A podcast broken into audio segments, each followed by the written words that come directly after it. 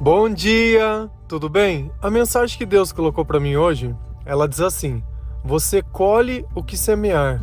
Use as sementes que são do Senhor. Senhor, tende misericórdia de nós. Perdoa, Pai, todos os nossos pecados. Livra-nos de todo mal. Nos afasta de tudo aquilo que não vem de ti. Nós agradecemos, Senhor, por mais esse dia, pelo alimento, pelas vestes, pelo banho. Aceita, Senhor, essa nossa oração, esse nosso louvor, pois nós te amamos, bendizemos, adoramos. Somente tu é o nosso Deus e em ti confiamos. Eu usei uma tipografia na frase hoje para que a gente possa entender uma coisa. Nós podemos escolher as sementes que nós vamos semear, mas nós só iremos poder colher aquilo que nós plantamos. E quantas vezes, dentro da nossa atitude, nós simplesmente plantamos coisas desnecessárias e no final nós queremos colher coisas boas. E quando simplesmente a gente esquece que aquilo que a gente colhe é o que a gente plantou, começamos a reclamar como se a culpa fosse da vida, como se aquilo fosse injusto, em cada momento da nossa vida, nós temos o poder de escolher.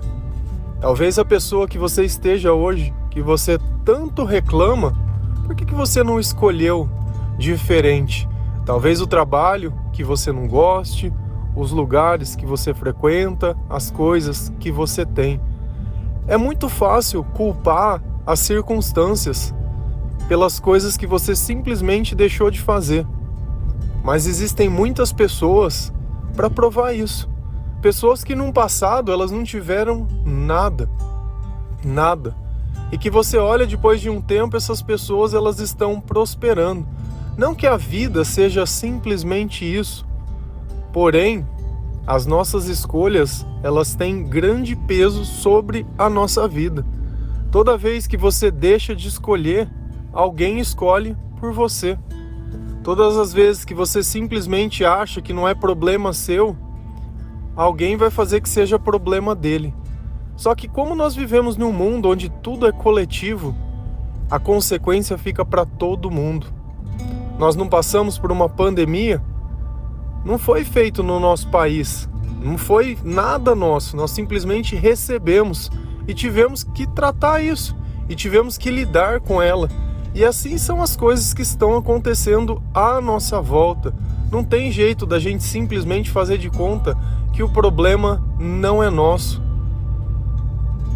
Eu entendo que tem muitas pessoas que mal conseguem viver a própria vida, mal dão conta da própria história e dos próprios sentimentos.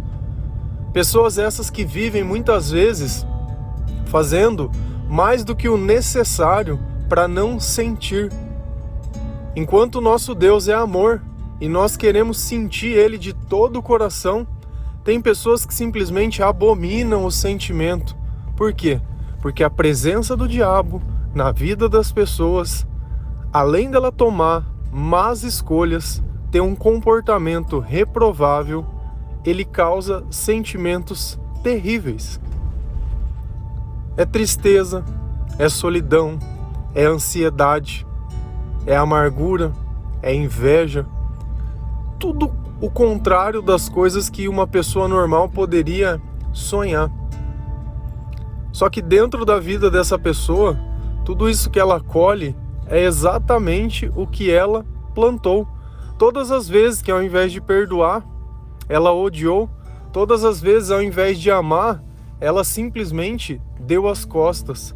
Se a gente ir lá em Gálatas 6, versículo 7, a palavra do Senhor ela diz assim: Não se deixem enganar, de Deus não se zomba, pois o que o homem semear, isso também colherá.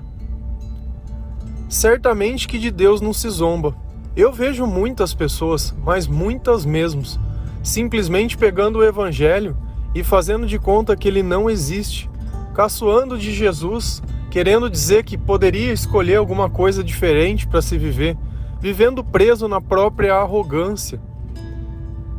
É complicado, porque infelizmente Nós vivemos todos juntos. Só que tem pessoas que simplesmente não têm consciência das coisas. E Deus deixou isso muito bem claro, como se a mente dessas pessoas tivesse cauterizado. Sem Deus não existe sabedoria. Ainda que uma pessoa ela se ache estudada, mas se uma pessoa não consegue dar conta dos próprios sentimentos, da própria vida, como eu posso olhar para essa pessoa e dizer que ela é inteligente? E eu sempre vi isso. Pessoas que eram conhecidos, amigos, que tinham uma vida totalmente desregrada, totalmente descontrolada, que começavam a usar droga e ficavam dias e depois sumir, e todo mundo atrás, aquilo. E aí eu tinha que ouvir: não, mas ele é tão inteligente. Misericórdia. Se isso é ser inteligente, o que é ser tolo? E não adianta a gente simplesmente querer toda vez ficar diminuindo o problema para tentar encaixar as pessoas num, num, num ciclo de dó. Você acha que Deus tem dó da gente? Eu tenho dó, sinceramente, da família dessa pessoa, não dela. Porque essas escolhas são delas. Eu nunca vi um cigarro pulando na boca de ninguém. Eu nunca vi um copo de bebida pegando na boca de ninguém. Ontem eu fui comer um salgado e tinha um homem bebendo com uma criança do lado, e você olhava, que dó da criança, vendo o pai beber e o pai nem aí, conversando, e aquele menininho. Você via que ele estava inteiro vestido, não sei se morava junto, se não, se era o dia de visita do pai, se não era. Cara, mas ao invés de dar atenção pro filho, preferia ficar dando atenção pra bebida. E você olha que era uma pessoa já de idade. Meu, se com aquela idade ele não conseguiu resolver os problemas de uma vida inteira, como que vai ser? E a gente fica anunciando um evangelho que pode salvar a vida das pessoas, que pode mudar o comportamento, que poderia entregar um pai para aquele menino. Pelo amor de Deus. E não tem. E, eu, e o mais engraçado, que o pai ainda ficava, é, logo que você vai beber, você vai ver como que é bom. Ó, só que, que, que ensinamento que é esse? Que vida é essa? O que, que você acha que essa criança coitada vai ter? Qual que é a imagem que ela vai ter sobre as coisas? E a gente cresce com isso. E ao invés da gente olhar as coisas que Deus ensina e tratar como coisa boa e usar como ensinamento, não. A gente continua criando narrativas, continua buscando coisas que não tem nada a ver, continua querendo defender aquilo que é errado. Sabe, criar uma pecha entre pessoas. O cristianismo, ele não persegue homossexuais. O cristianismo, ele não persegue gente rica. O cristianismo, ele não persegue ninguém. Deus ele veio para amar.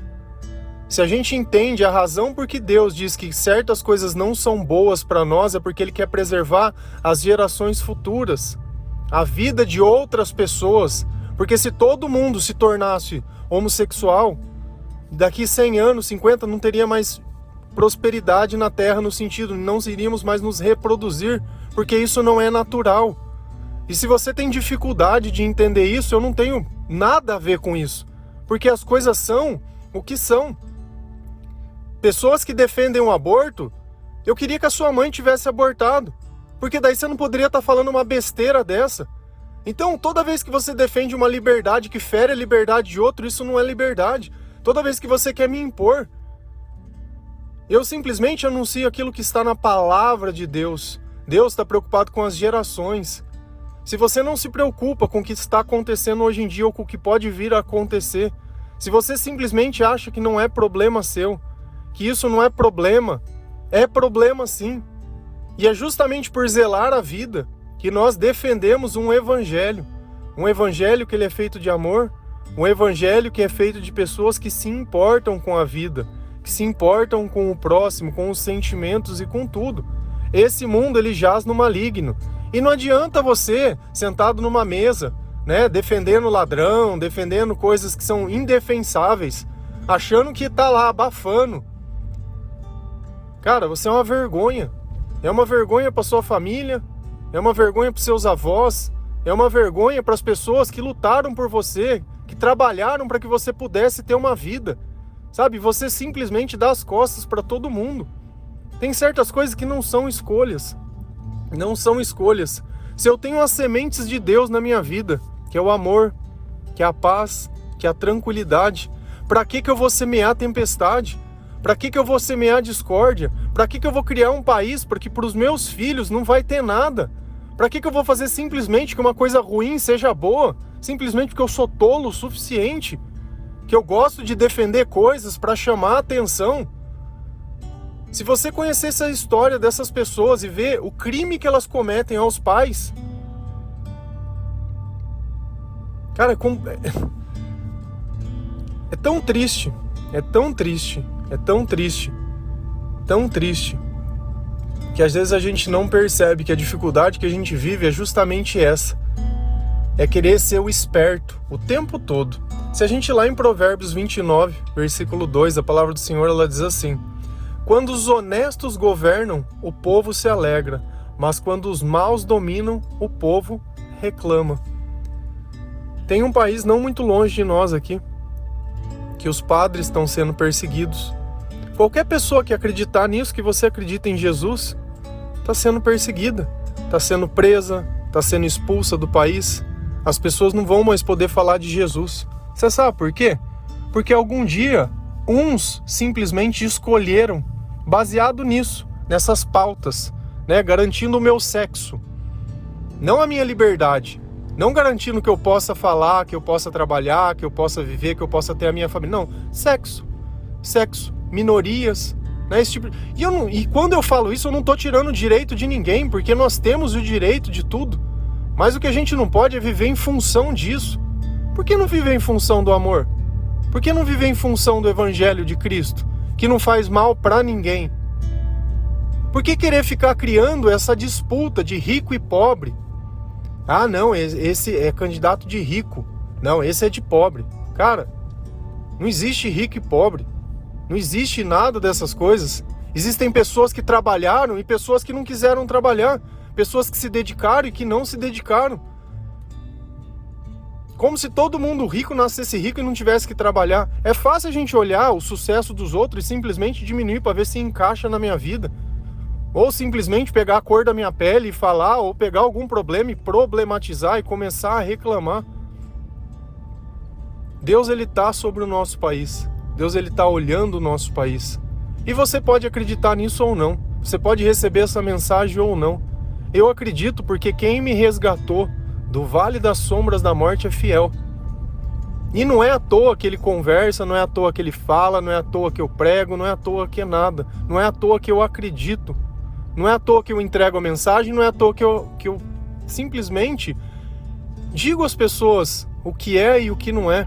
Se a gente olha os profetas na Bíblia, pega Jeremias, Isaías, eles faziam exatamente as mesmas coisas para o povo alertando: olha, esse comportamento não está certo, olha, isso que vocês estão fazendo não vai levar a nada.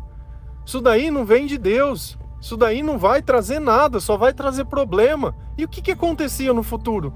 Vinha o problema e vinha as coisas. Mas a boa notícia que eu tenho é que o problema veio antes. Deus teve misericórdia de nós.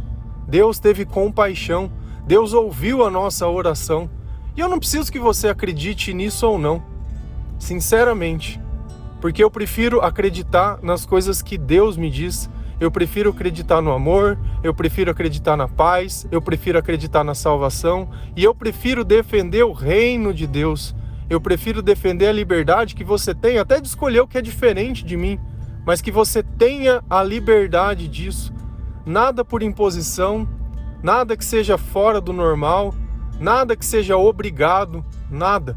Que você tenha escolhas, que você possa escolher até mesmo o errado, escolher aquilo que está longe de você. Escolhas. Isso não tem problema nenhum. Nenhum.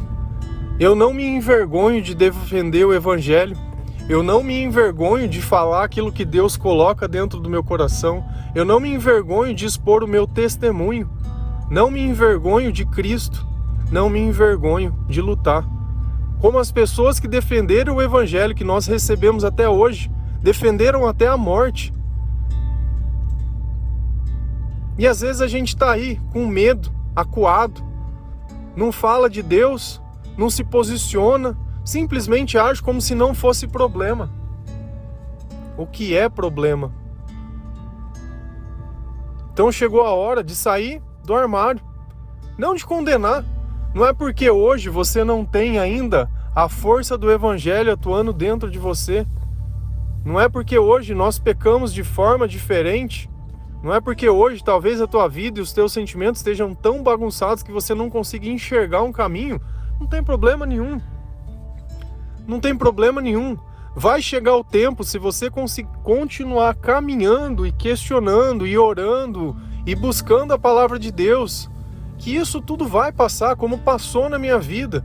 O que a gente não pode é simplesmente semear no hoje coisas que são desnecessárias, simplesmente dizer achando que está escolhendo alguma coisa. Cara, esses dias eu ouvi tanta besteira de pessoas e pessoas de idade. E eu percebo que a sabedoria não é a idade. A sabedoria é aquilo que vem de Deus. Então eu posso ouvir uma criança pequena muitas vezes falar muito mais comigo do que uma pessoa que já é separada, amargurada e tá lá dentro de um bar enchendo a cara, como se fosse a pessoa mais sábia do mundo. Cara, e eu não falo isso querendo julgar e nem achando que eu sou melhor. Longe disso. Cara, mas chega um tempo que você, a tua vida nessa idade já não tem sentido. O que, que vai ser de mais para frente? Será que não está na hora da gente parar um pouco e pensar, falar, poxa, o que eu estou fazendo da minha vida? Será que vale a pena as minhas escolhas e tudo aquilo que eu passei? Eu simplesmente fazer de conta como se isso não fosse nada? Todo mundo tem direito de errar, não tem problema nenhum. Eu não estou falando isso como se eu fosse um santo, muito pelo contrário, falo isso como um pecador. Mas eu persigo todos os dias as coisas que Deus me diz tentando buscar uma vida melhor, tentando buscar um comportamento melhor, tentando buscar que Deus se alegre com a minha vida e que eu possa fazer algo útil para alguém, não simplesmente não fazer mal, mas fazer o bem. Sabe, sair um pouco dessa zona de conforto que a gente vive. Só reclama, reclama, reclama. Tem pessoas que estão nos hospitais lutando pela vida, que dariam tudo para ter tua vida, que dariam tudo para ter um órgão do teu corpo que você destrói ele sistematicamente. Ai, porque fulano, ai, porque ciclano. Cara, até quando? Até quando? Sabe, hoje é um dia que nós temos que tomar uma postura. Mostrar que nós nos importamos com as pessoas que nós amamos, com as pessoas que estão por vir Dá a oportunidade das pessoas. A oportunidade.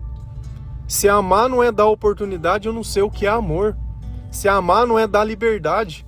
Cristo morreu para que nós possamos ser livres. A palavra de Deus diz: aonde tem o Espírito, ali sim tem liberdade. E a gente simplesmente faz de conta que quer acreditar em mentiras, quer acreditar em coisas que são que não vem de Deus. Pensa nisso. Você escolhe sim, e faz diferença a sua escolha. Eu escolho Cristo. Eu escolho Deus, pátria e família. E você? Amém? Que Deus abençoe. O mal não vai vencer. Deus ele vai mostrar que apesar do engano, Sendo o diabo o pai da mentira, Deus é o Senhor da verdade. Deus é Deus de amor e Deus tem misericórdia de nós. Simplesmente por isso, eu creio no poder soberano de Deus e ainda que todos se levantem contra, se Deus foi a favor, vai acontecer exatamente o que Deus quer, porque a vontade de Deus, ela é soberana sobre todas as coisas o Senhor está sobre a nossa nação. Chegou o tempo que a humilhação ela vai deixar de existir. Chegou o tempo que nós tanto esperamos. Feliz a nação que o Senhor é rei. Amém? Um bom dia. Deus abençoe cada um de vocês.